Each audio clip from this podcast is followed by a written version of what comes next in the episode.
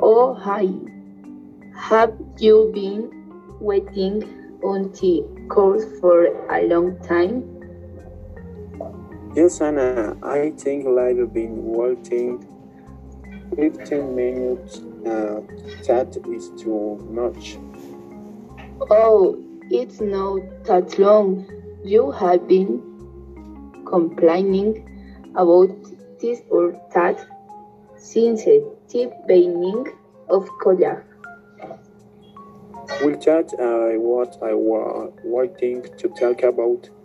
You see, I've been working since uh, I was five. No one's, no one's too late. The university to open a new business. Now I come with you complain so much.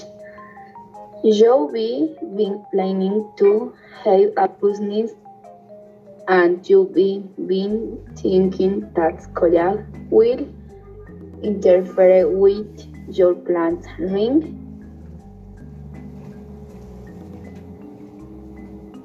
Yes, and I have felt very bored in college. I have planned to work, not sit in classroom all day.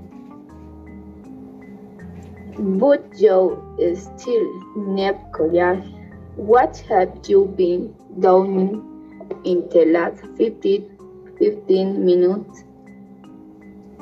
No time uh, I have been signed here doing not use working. Well, that's exact what I mean. We're waiting for someone you can read about the economy, reading and learning are important activities. So stay in college. Well, okay. Everything's in heart you. Uh, I've been taking that you might uh, be rigged. Therefore, I will stay at your university.